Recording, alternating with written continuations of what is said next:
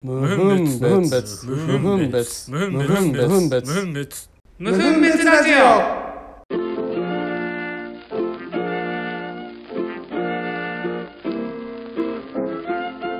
さあ、始まりました。無分別ラジオ。いはい。やー、この新しい、えっ、と、なんだっけ、Spotify か。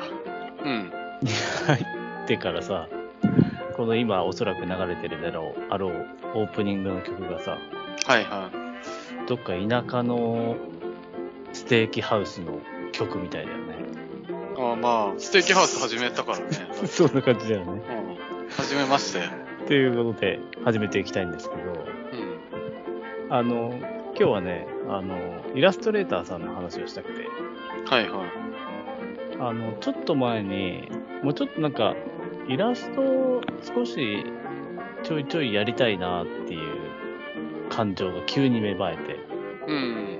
あんまりイラストって、まあ仕事では描くことあるけど、なんか、自分から描こうっていうよりも、受動的に仕事で描かざるを得ないから描くかみたいはいはいなはい。感じが多かったけど、まあなんかちょっとなんか描きたいなみたいな感じで、でただまあ、あんまね、書いてきてないから、ブックオフでなんかイラストの本を見ながら、なんかいいイラストレーターいるかなっていうので、見つけた西脇忠さんはいはいはっていうイラストレーターがいて、結構ね、なんか、ももしかしたら一回でも見たことあれば覚えているかもしれないっていう、結構い。ね、変わ何どうい変わっうた系えっとね、人のポップなイラストを描くんだけど、リアルじゃなくて、もっとなんか子供っぽくて可愛らしい感じのはいはいはイラストを描くんだけど、でもひ人も描くし、なんかその擬人化したような、い。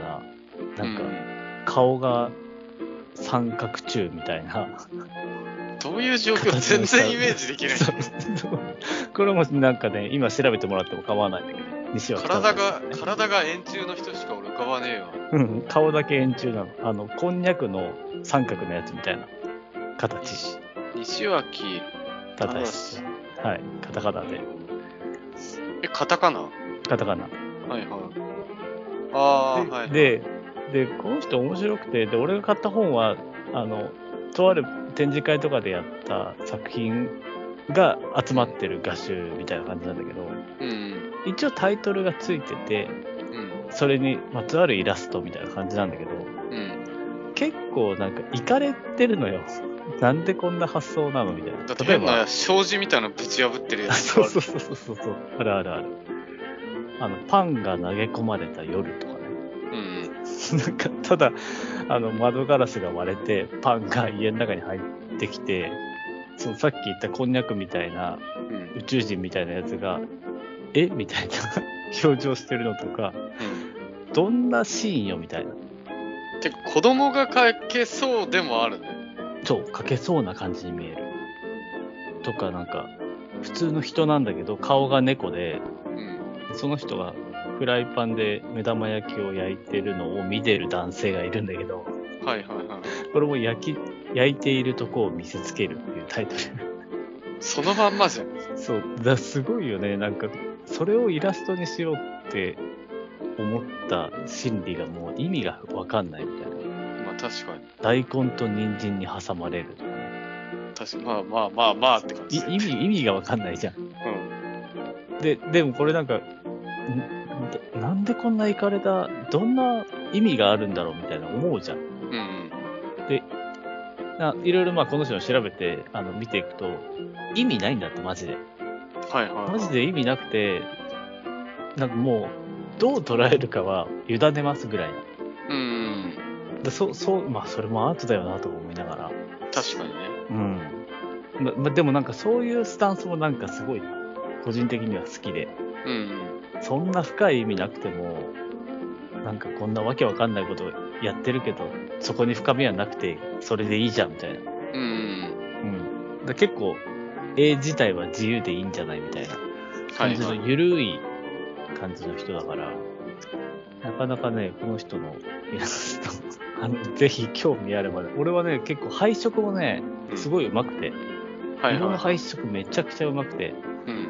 これは個人的にはなんかすごい真似したいなって思えるぐらい色使いが上手なんではいはいは結構だから緩いけど、まあ、ポストカードもそうだし、なんか飾飾れるようなイラストかなと思って思ってますね。なんかそういう系あれだよね。自分む前から可愛いの好きだよね。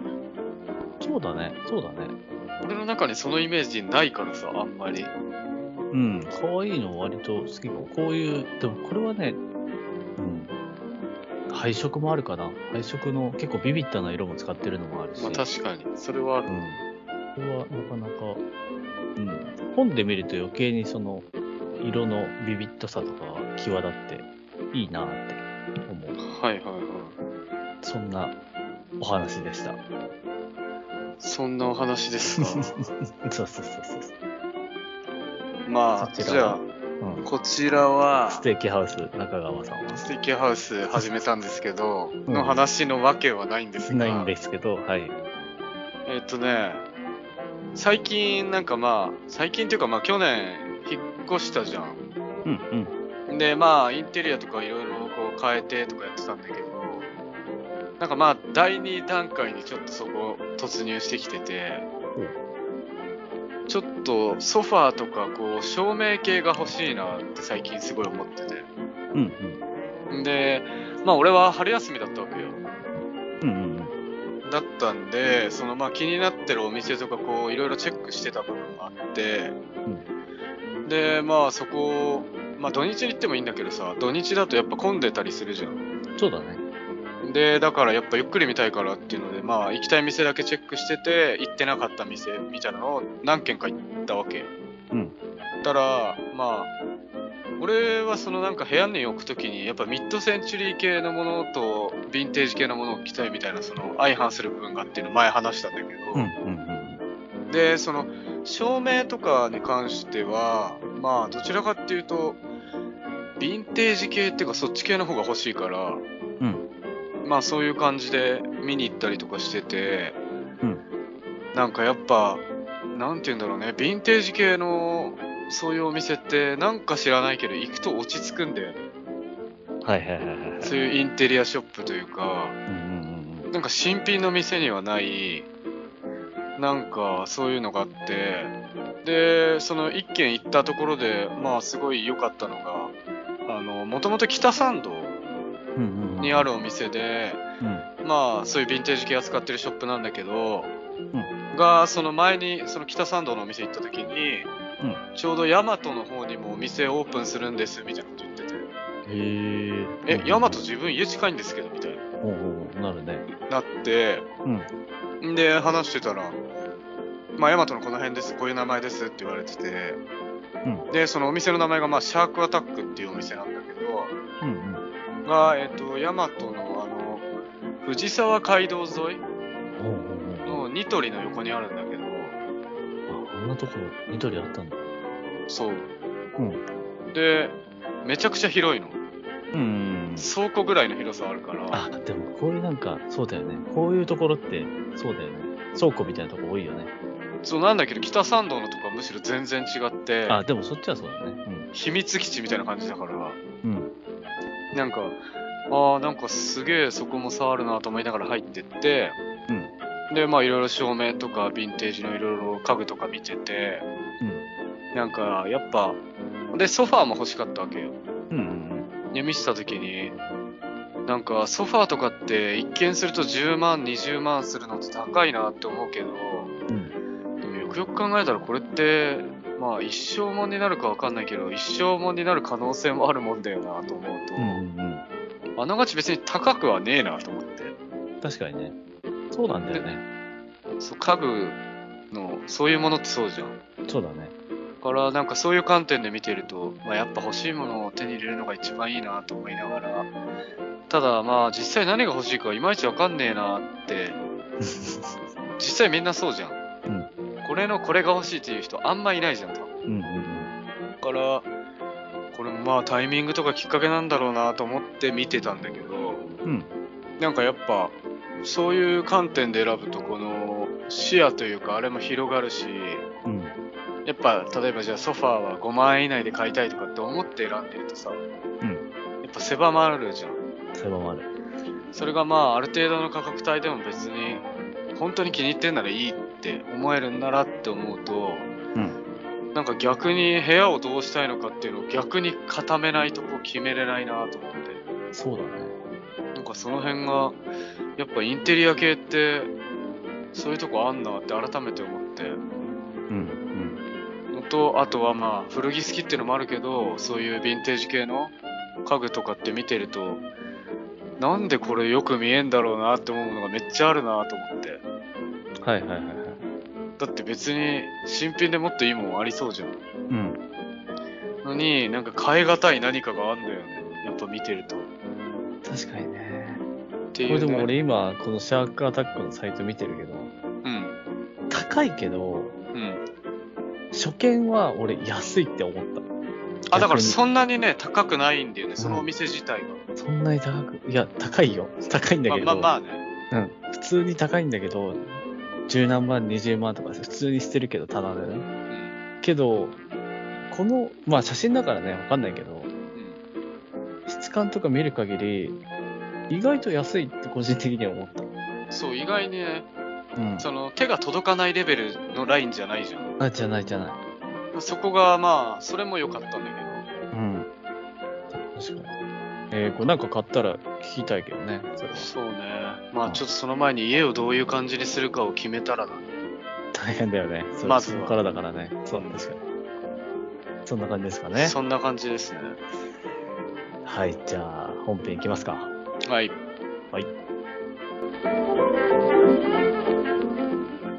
無分別ラジオ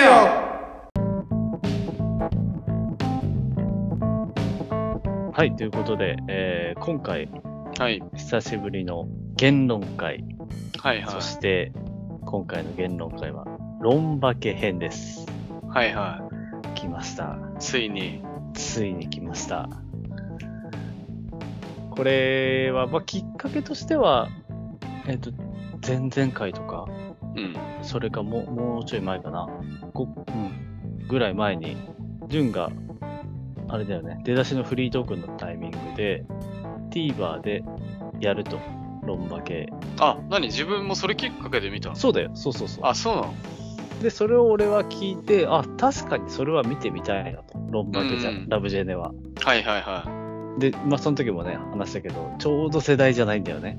いちょっちょっととまだ、ちょっとまだ幼くて、そうねその時間には起きてられないっていう小学生だったので、うんうん見てなかったけど、もう名作とは言われているっていうのは知っている。はいはいはっていうのを純も話してて、うんまあ、このタイミングで見れるから、見てみようかなっていうのを聞いて、俺も確かにじゃあ、とりあえず1話だけでもまあ見てみて、い。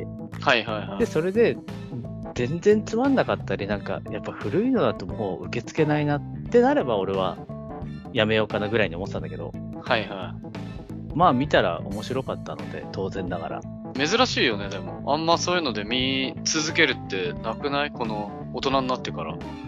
確かにね。でも、携帯だから、携帯で見れるから、ああ、それがすごいい逆に良かったかもしれない。うこと。はいはいはい。あの、移動中に見るとか、ああ、うん、お昼休憩のタイミングで見るとかができたから、うんそれは今のちょっとライフスタイルにマッチしてたのもあるかな。うん。うんうんというのもありまして、えー、まあ10はもともと見るって言ってたからね、全部見て、で、俺そうだもね見て、で、うんどうせこれやるなら、今うん話をしないで収録しましょうと。うん。はいはいはいうことがあり、今回は論化け編、い。はいはい。えー次回がラブジェネ編とはいはなります。で、今回は論化け編ですね。い。そうね。なんですが、これどう、どうしましょうかね。えっ、と、まず、まあ、まあ、全部を1話から話すつもりはないけど、うん結構、まず1話から俺は衝撃な出だしだったけど、 うん。1話ってだ何だったっけ俺もそもそもあんまり、その、具体的なこと言われりゃ覚えてるぐらいなんで。いや、1話というかもうい、一番最初のオープニングあ、が、ああ、れか。はいはいはいはのー、南が、これ、みうん、南側で行きますい。うん。まあ、どっち側でもいいけど。どっち側でもいい。南が、南が、とにかくひたすら走ると。はいはい。走って、で、正直俺最初、あの、あれで、セナの家まで行って、うん。はぁ、はぁって息を切らしながらうん。来るわけじゃん。うん。で、ああの時に、誰だか分かんなかったの。どういう要ことは女女優が誰だかああ、はいはいは分かんなくて、もうあの格好も格好だし、カツラもしてるし。い。うん。で、そんな中、セナが、え、どんな状況みたいな。うん。もうもうこの時点で結構なんか、俺はだいぶ釘付けまではいかないけど、うん。なんかちょっと、な、なんなんだこの始まり方はみたいなはいはいはのはもう俺は思ったけど、その辺はなんか、覚えてるその最初の頃のは。い。俺はでもそんなにないじゃないかな。そこ、そこに関しては、なんかただ全然、うん。カットとしては、顔見せないで基本的に足元とかその街の風景とかそういうとこ抜いてたから、うん、透明だった。まあ顔も映してはいたけど、うんなんかカットなるべくつないでバンバンバンバン見せてなんか忙しい感じみたいなのをとりあえず見せてたかあら確かにそうだね。なんだ何が起きたんだ状況説明が一切なかったじゃんうんなかったなかった。からなんだなんだ何が起きてんだとは思っててで行った先も結局どういうストーリーかそもそも頭に入ってないからさ、入ってない、そう。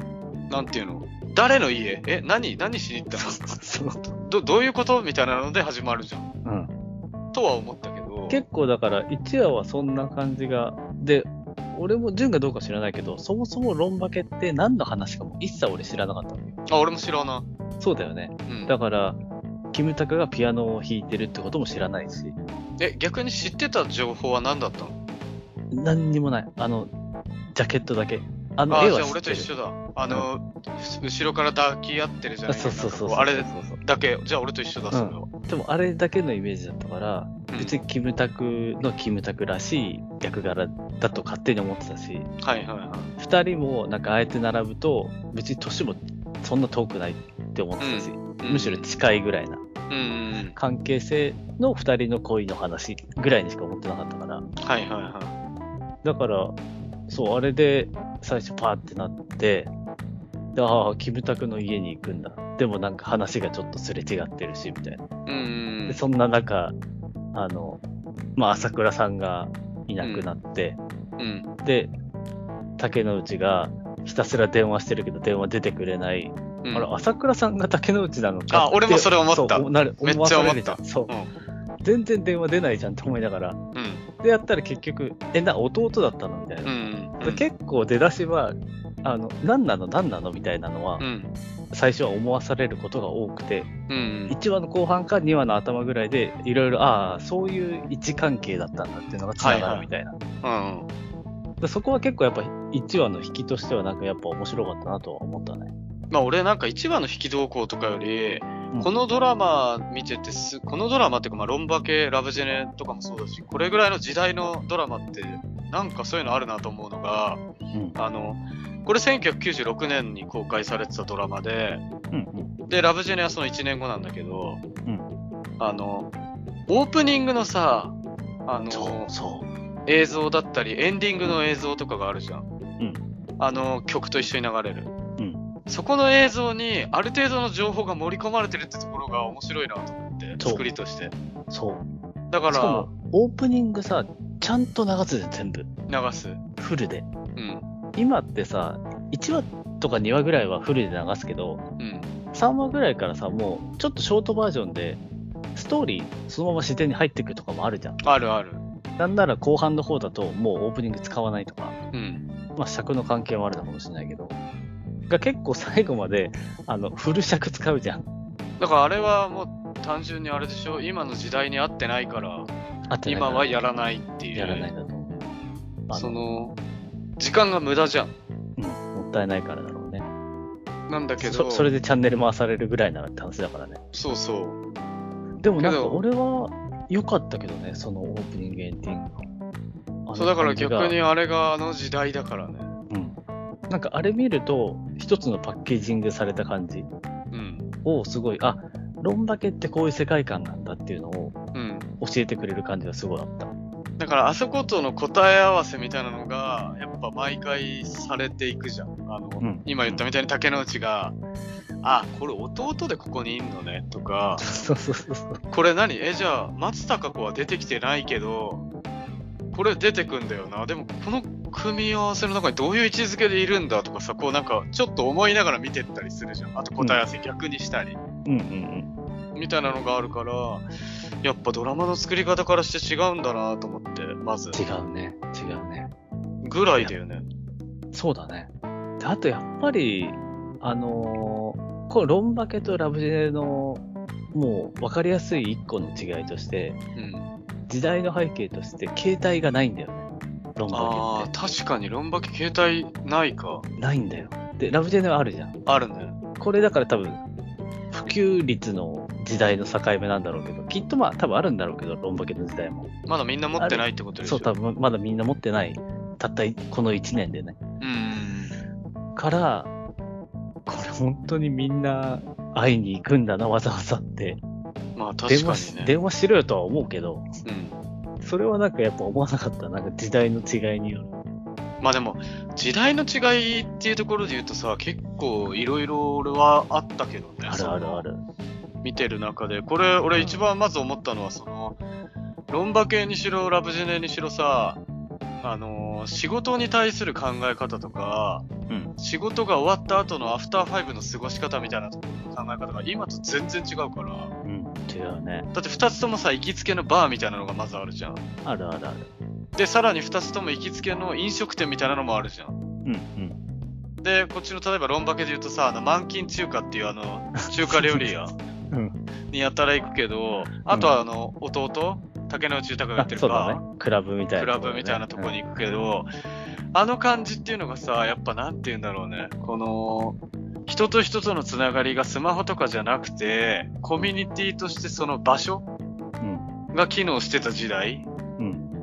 っていうのがやっぱあるから、なんかその辺はやっぱすごい時代性とともに、あと、とにかく、まあ、バブルの影響もあるだろうけどさ、楽しそうっていうのうん。楽しそうだよね。なんか、まあいろいろあんだろうなと思いながらなんか、なんて言うんだろうな、ネガティブな感じとかさ、暗い感じがないじゃん。うん。誰からも。ないね、ないね。だからなんかそこがね、俺はなんかすごい良かったというか、なんか、なんて言うんだろうね、本当に空気が違うじゃん。だからなんかあの、まあ、ドラマだとさ、どうしても行きつけのお店っていうのは大体出てくるじゃん。まあでも、設定によるけどね。の設定によるけど、でも別に珍しくはないじゃん、今ね、置いても。まあまあね。うん。ただ、なんか、あれ、あの時代、まあ時代なんだろうけど、やっぱね、なんか、行きつけのとこに行っても、なんかまだ大学生なのっていうぐらいみんな楽しそうなんだよね。そうなんだよね。うん。その辺は、なまた集まってんのお前らぐらいなあ、そうそうそう。感じはすごいなんか、行ったら誰かいるしみたいな。あれでだって普通に仕事後だからね。仕事後だからね。やい。ばいよ、だからあの感じが。うん。しかもほぼ毎日じゃん。ほぼ毎日。でなんかことが起きるやさ今だったらスマホで電話してとか LINE でとか解決できることもさ、うんもうそれこそ行く行くしかないからうん。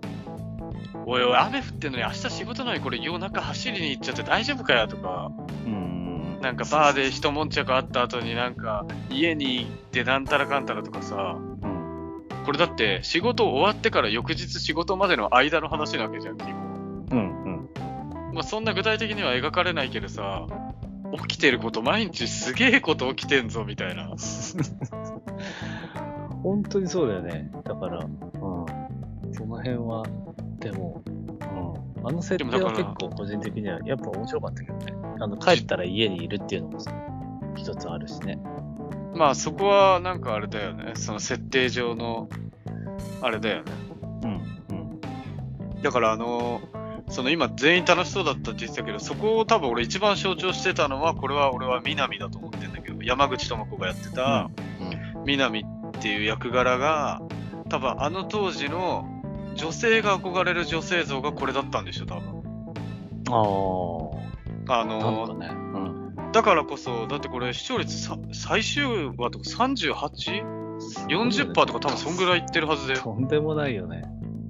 で女の人が街から消えるって言われてたぐらいだからうん。それだけ女の人の支持があったわけじゃんうん。でまあキムタクのかっこよさは当然あるだろうけどさうん。山口智子のその女性としてのなんて言うんだろうねその憧れる女性像みたいなのもやっぱあったっぽくてうん。だからそこがなんかだって決してさ順風満帆じゃないじゃん。うん。モデルとしてさ、だってあんな扱い受けてさ、うん。で、なんかカメラマンに、え、そんなすぐカメラマンのアシストいけんのみたいな。で、でもさ、全く悲観してないっていうかさ、うん。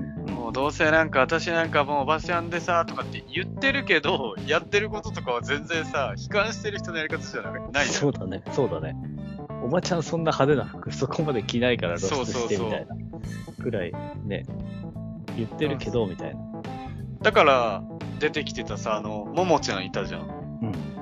あももちゃんとかも逆に、その先輩っつってこう慕ってたのは、そういう部分だったのかなとか思いながら。確かにね。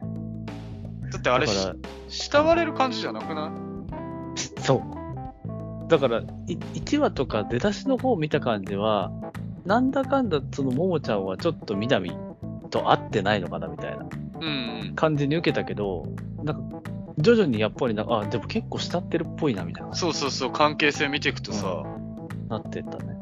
でもそあの、やっぱその俳優女優陣のそのキャラクターも結構、結構個性あるよね。あるね。なんか、ももちゃんもさ、あんなになんか、キラキラした感じだけど、確信をつくことめっちゃ言うじゃん。言うね。すげえ重要なこと言ったりす言うるじゃん。言う。ふわふわしてんのに。う。そう。で、なんかサバサバしてる南だけど、ちょっと繊細な部分もやっぱあるし、みたいな。うん。結構みんななんか、ね、全く、なんか必要ない人もいないし、いないね。みんな重要な、いいところにいい人がいるみたいな。だから、それも今の時代とやっぱ違うんじゃないその、今ってやっぱりさ、こう、相手と足並み揃えてじゃないけどさ、そうだね。方量産が型とか言われてるしね。良しとされるじゃん、そっちの方が。うん。うん女の子のアイドルだってさ、その何々坂みたいなさ、誰が誰だか区別つかないけど、とりあえず全員可愛いみたいな。うん、そう。平均値は高いみたいな。そういうのがまあ主流になってる中で、はっきり言って好み全然分かれるじゃん、昔のああいう論化けとか見てると。うん。けど、なんか誰がいいとかじゃなくて、そういうもんでしょみたいな、ももちゃんが言いそうなセリフのごそとうそうき、そうそう。あれをやってるところとかがさ、うん。なんか、まあそれを、なんて言うんだろう、象徴してるのやっぱファッションそうだね。そうだね。バラバラじゃん。バラバラ。なんか、あんなバラバラなファッションの人たち仲良くなれんのっていうぐらいバラバラじゃん。マジでバラバラだよね。 なのにさ、誰もそこ触れないじゃん。当然ながらね。当然のようになんかいやいや別に違うのなんてそんなのだって竹之内とさあの松たか子とかがなん真ていうの逆だもひんね。惹かれるのとかだってさいや理理屈はわかるけどいや普通つながらない2人じゃない今の現代ならみたいなうん感覚がまあ普通にねつながっちゃったりとかそうだね。だからそういうところがやっぱこの論化系の面白いところそうだね。いろんなそういう側面見れるから、時代の背景も含めてね。俺でもやっぱこの論化けに関してはこれはちょっとぜひ言いたいけどやっぱりピアノいやピアニストうん。という題材を選んだのはかなり俺はでかかったなと思それは思いますね、これは。うこれだって俺クラシック別にそんな詳しくないしよく聞く方でもないけど、んいいなクラシックって思うも思う、思う。んなんかあの何回かさ出てきたさ、うんセナが家でピアノ弾いてるのを下であそのう南が聞くっていうシーン何回かあったじゃんうん。あれの俺終盤の方とかマジもう泣き泣いたよ。マジ。俺だから、それでいくと、後半の方に、うん。南が多分そろそろけあもう結婚すもう秒読みだねぐらいなはいはい。感。じでなんか喧嘩して南がもう出てくみたいなはいはいはい。で出てった後にあの結婚式の曲をセナが流すっていうシーンがあってはいはいはあ,、れはねこのあこれもう面と向かわずに曲だけで相手の感情を聞き取れるのもうこれピアノを選んだからじゃん大体を。い。そうだね。もうこのシーンを描きたかったんじゃないのかなって思うぐらい、なんか良かった。まあね。なんこれか、は使いどころがやっぱりその楽器の使いどころが俺はうまいなと思ったけど、うん。なんかあのー前半の方にあったさ、竹之内と松たか子がクラブみたいなとこでセッションするのもあったじゃんあ、はいはいはいはい。あれとかも、あこういうプレーもやっぱ当たり前だけど、ピアニストだからできるんだなと思って、そうだね、確かに。でやっぱそこでさ、なんかこう、意気投合しちゃう感じとかも、やっぱ音で分かり合えちゃうんだよね、みたい な感じが、なんかこう、なんかいいなとか思いながら、ただね、これ一つだけ言いたいよ、俺は。うんあの、ぜひピアノね、弾きすぎなんだけど、うん。 俺、防音だと思ってたから、最初。そう、そこよ。マジで。だから、ダダ漏れやん、夜中に。ダダ漏れなのにさ、夜中結構やるからね。やる。なんか、下で南が聞こえて、ちょっとなんか、うるっと来てる時の表情を見ながら、うん。これ下の人とか、近所迷惑は大丈夫なのかっいてや思ってた本当から。にそうそうだよ。せめて窓閉めろよっていうぐらいだからね。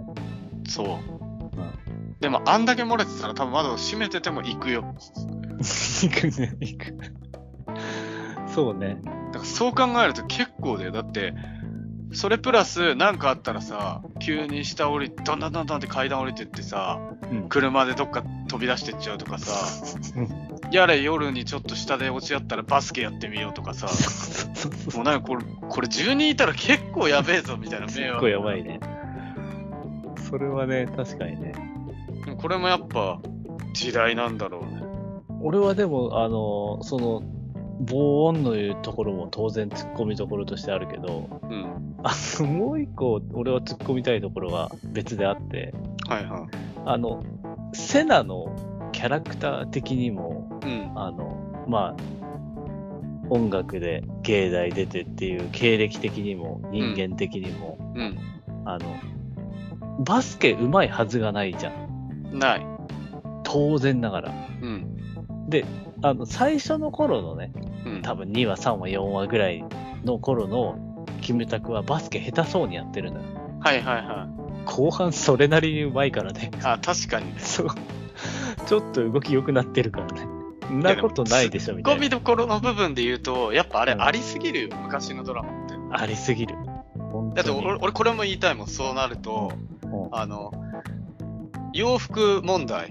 はいこれ洋服はこう基本的にさシャツにネクタイしてジャケット着てたじゃん、うんまあいいよピアニストだもんうん。ずっとピアニストやってきてそういう学校行って、うんクラシカルな格好っていうかこうなるじゃん、うん オープニングでもちょっと出ちゃってますけど、まあ、オープニングも100歩譲っていいいい。うんけ、はど寝巻きで結構ロックティー着てんですけ そうそうそうそうどあのい寝巻きね。ロックは絶対聞いてないでしょうっていうこの生活してたら俺もね、寝巻きはちょっと気になる。あれちょっ寝と巻き気になったんだよな寝巻きと、その、普段のスーツとの違いがありすぎて。そうギャップがありすぎんのようん。だから、外出るときはセナ君なんだけど、そあの、寝巻きのときキムタクなんだよ、普通にう。そうなんだよそう。それはすごいあるんだよね。あれはねマジでね何なのよっていうねそう、そういうところはね、いっぱいありますよ。でもそそれれ、それも含めて楽しめたけどね。も含めてねうん。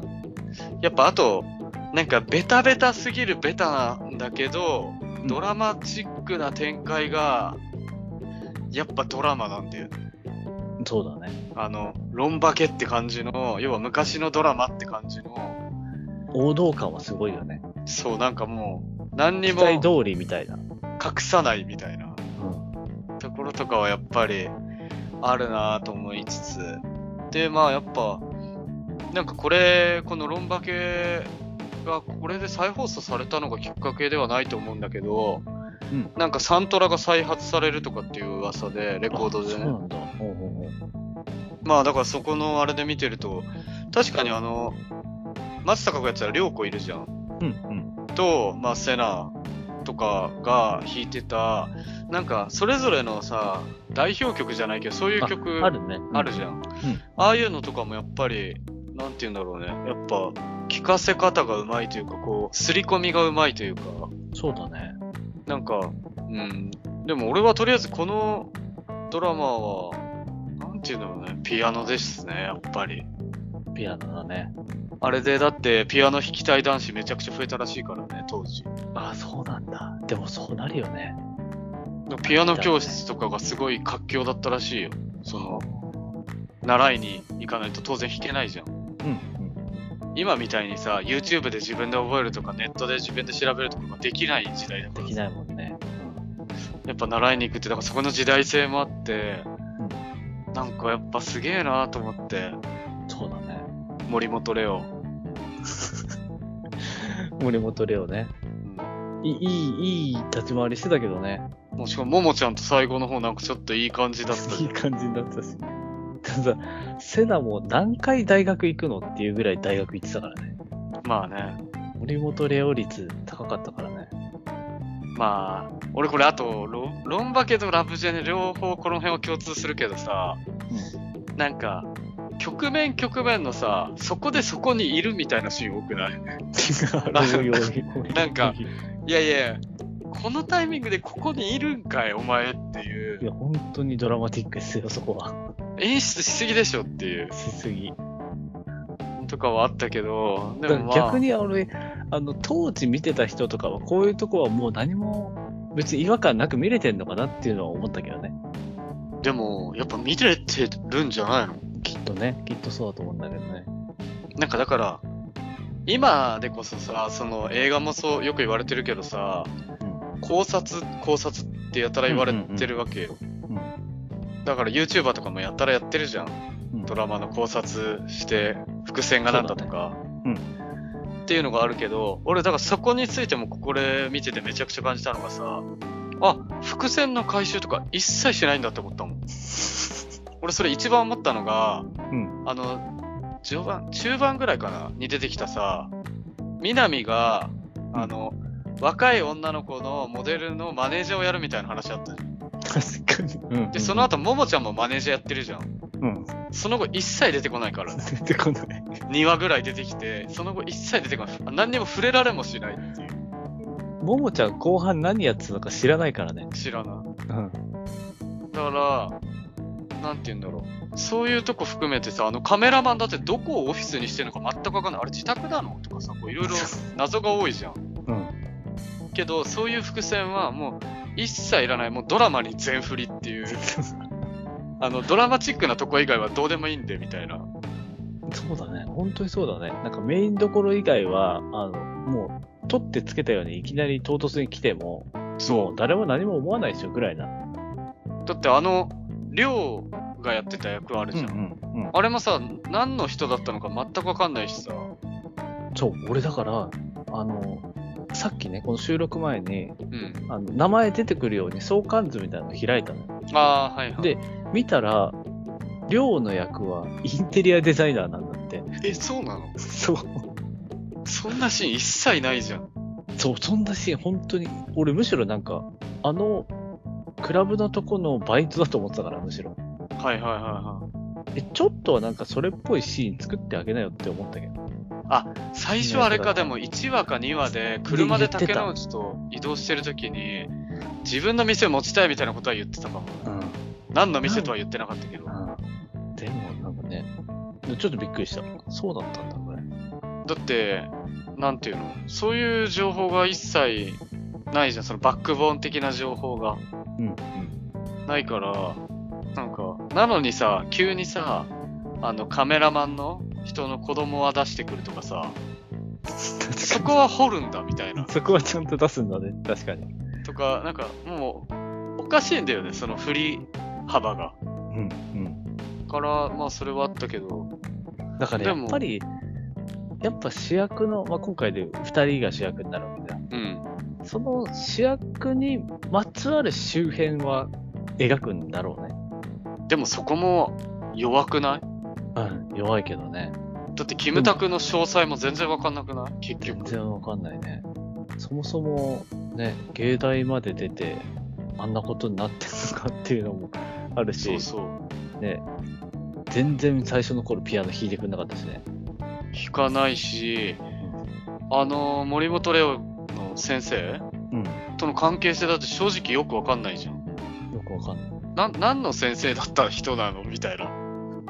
で、大学に行けなかったみたいな感じで言ってたよね、最初の頃。言ってた。行きたかった、行きたかったかどうかわかんないけど、行くことはなんかしてたっぽいけど、行けなかった。行けなかった受か受からなかった的な感じだよね。うん。そんな、そそこに多分関わってるであろう森本レオ教授うん。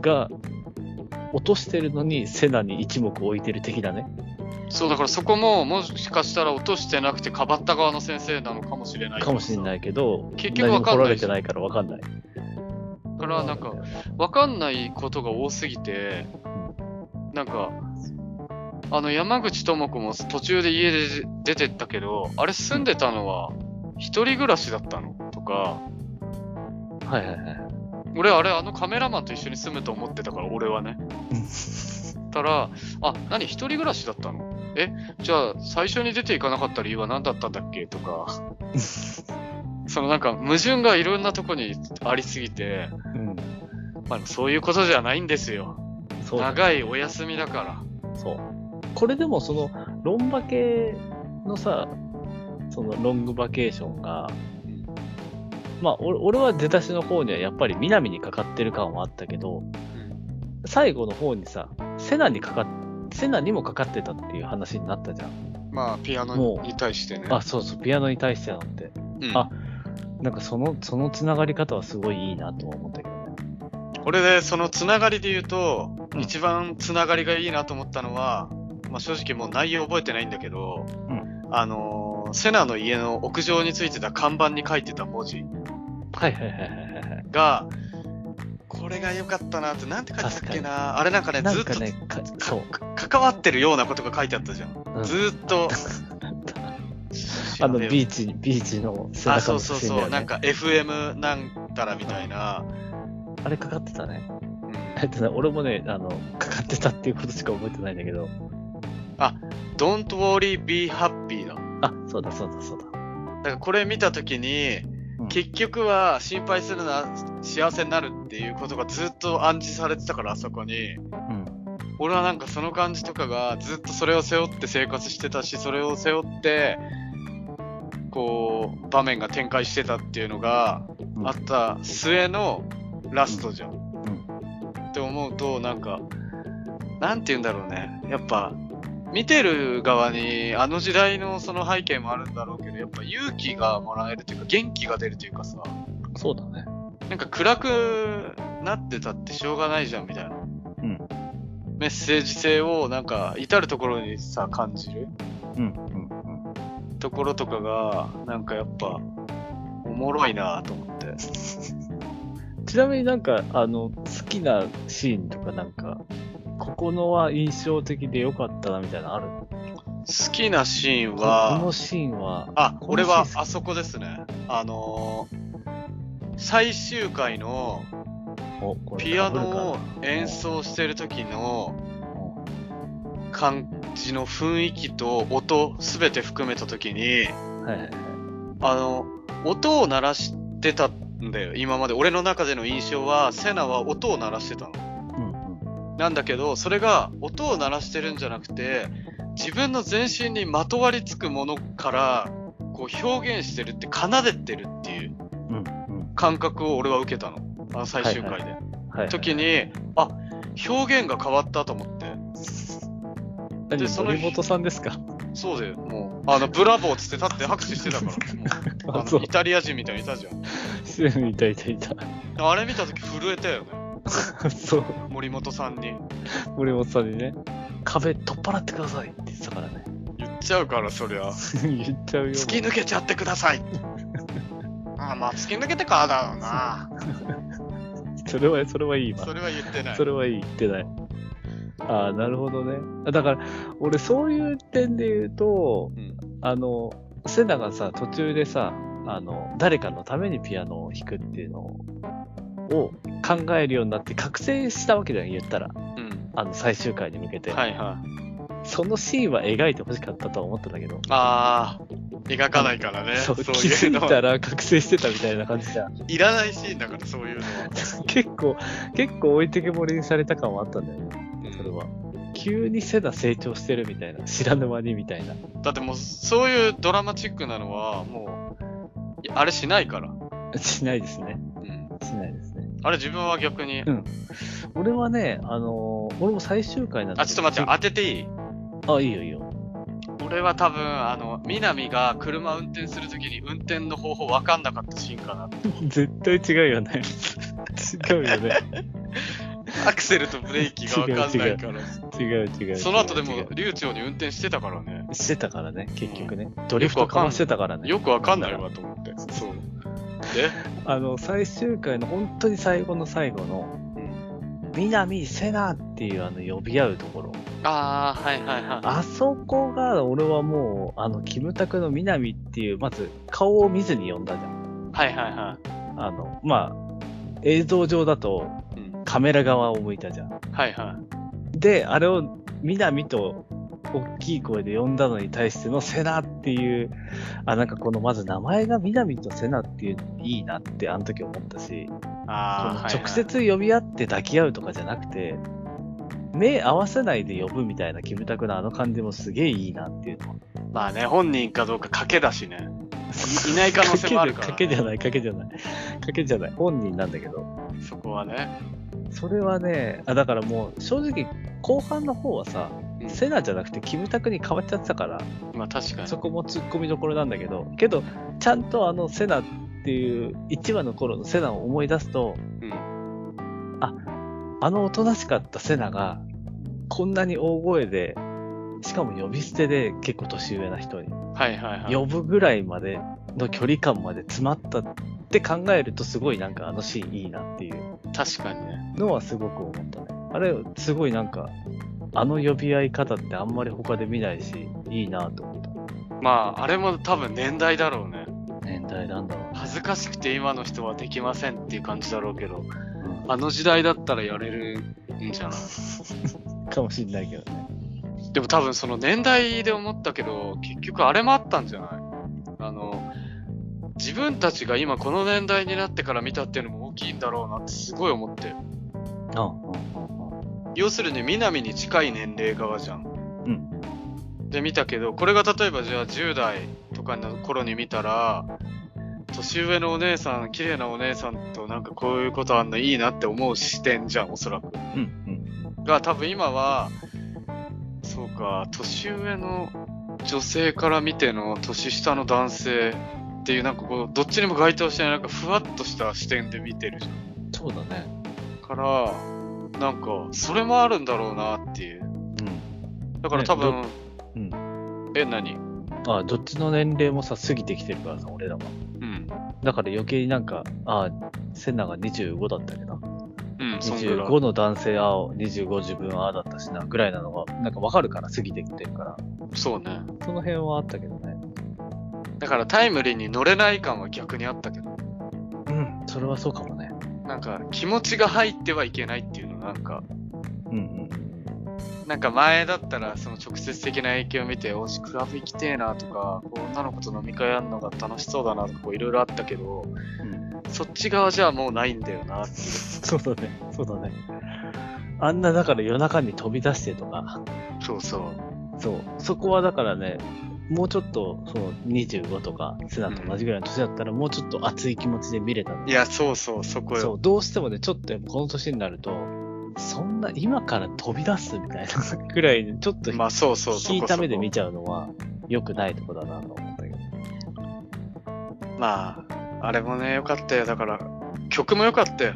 あいの、やララララブソング。そう。マジでいい曲だね、あれ。いい曲だね。やっぱあのドラマにも合う。合う。そう、合うんだよね。うんあれが、そう、ロングバケーションをなんか体現してる感じもあるんだよね。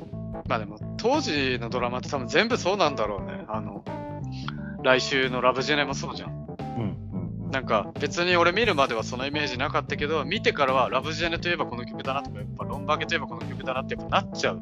なっちゃう。 力がある。いやーなんか、いいなぁちょっとまた見たくなってきたけど、もう見れないからね。そう。